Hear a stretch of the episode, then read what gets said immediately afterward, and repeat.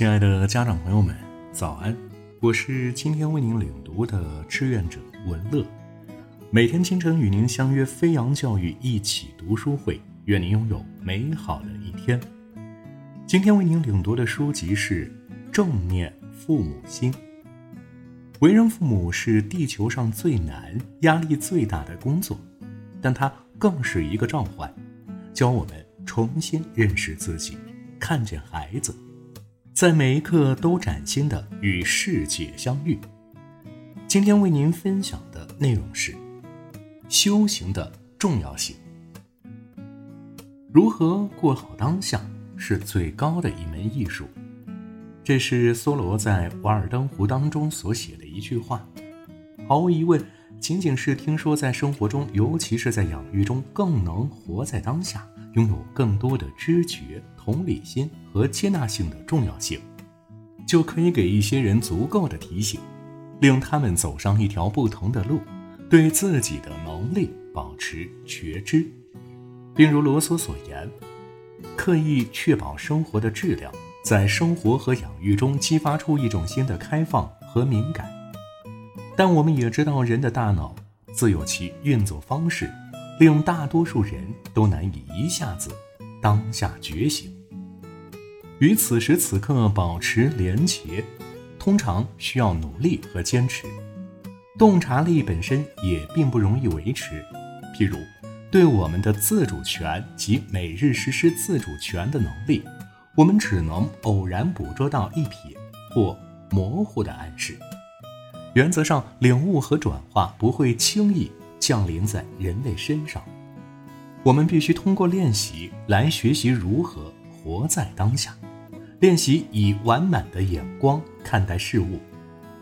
也许是出于人类大脑的本性，我们花费生命的诸多时间所练习的，恰恰与正念相悖。我们练习不活在当下，练习被我们的念头、情绪和喜恶从中心、自主权和互相的连接中带离。我们练习焦虑，我们练习愤怒，我们练习的越多，越是精于此道，就越难从这些重复的模式中脱身。我们练习坚守那些狭隘或完全错误的观点与现实模式，喂养着我们的自动导航模式，采取不怎么具备自主权、同理心和接纳性的行动。这些行动的后果终会回到我们身上。并让我们的问题和困惑更加复杂，令我们对自己的生活越发缺乏明晰的理解。之所以正念养育需要被看作是一种修行和训练，而不仅仅是一种哲学或好的观念，原因就在于此。作为一种修炼，它把我们从生活和头脑的最深模式中解放出。这些模式割断了我们与自身、与生活和成长的连接。我们这里所说的修炼含义与其原意略有不同。在这里，练习是指全然拥有此刻，它与练钢琴或练舞步不同，也不是一种运动或排练。虽然你越多练习正念，修行便越深，但它并非通过不断的重复来让你更精于某事。每次抱起宝宝时，如果你是带着觉知在做，它就是修炼。它关乎的是全然存在。全然存在意味着什么？它意味着全然的存在于此时此刻，意味着你在抱起宝宝时知道你抱起了宝宝。它意味着与正在发生的一切保持情感、嗅觉、触觉、听觉、保持和呼吸的连接。觉知你的本能，你的宝宝和此时此刻需要你去做的事，全然临在。无论是喂食、换尿布、穿衣服、唱歌，还是其他事情，而其他事情也可以是什么都不必做，除了在那个时刻里全然临在之外，别无他事。你不需要精于此道，自然判断你自己并非正念的精神。在那个特别的瞬间，全然存在就已然足够好。为什么？因为你已经足够好，为什么不全身心的活在那里呢？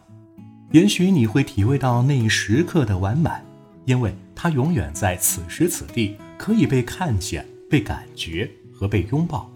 我们既是分隔的，又并非如此。所以修行，就是有意识的记住，无论发生什么都全然活在当下。这样，你就不会总处于自动导航或机械行为中。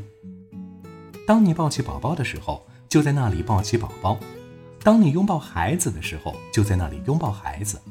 你的心念没有在别处，或者即使在别处，你对此也有所知觉。并能够把它带回来，这貌似简单，却并不容易，因为我们的心念随时都可以漂移。修行方法有很多，通过有目的的融入觉知，并加以保持，在生活或养育中，没有哪个方面不能成为修行。我们越是愿意专注，就越能坚实地扎根于正念和正面养育中。每一个人都拥有这份内外功课的工具，每一个孩子，每一种处境，每一次呼吸，每一个瞬间，一切具足，只等待着此刻被拥抱。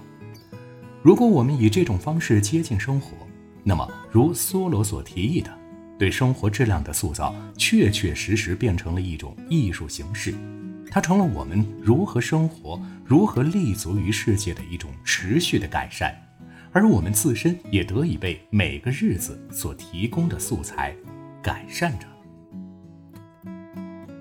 父母能给孩子最好的礼物，就是我们自己。带着正念做父母，让亲子关系变成美好的恩典，在每个日常相处的片刻，看见生命的奥秘与奇迹。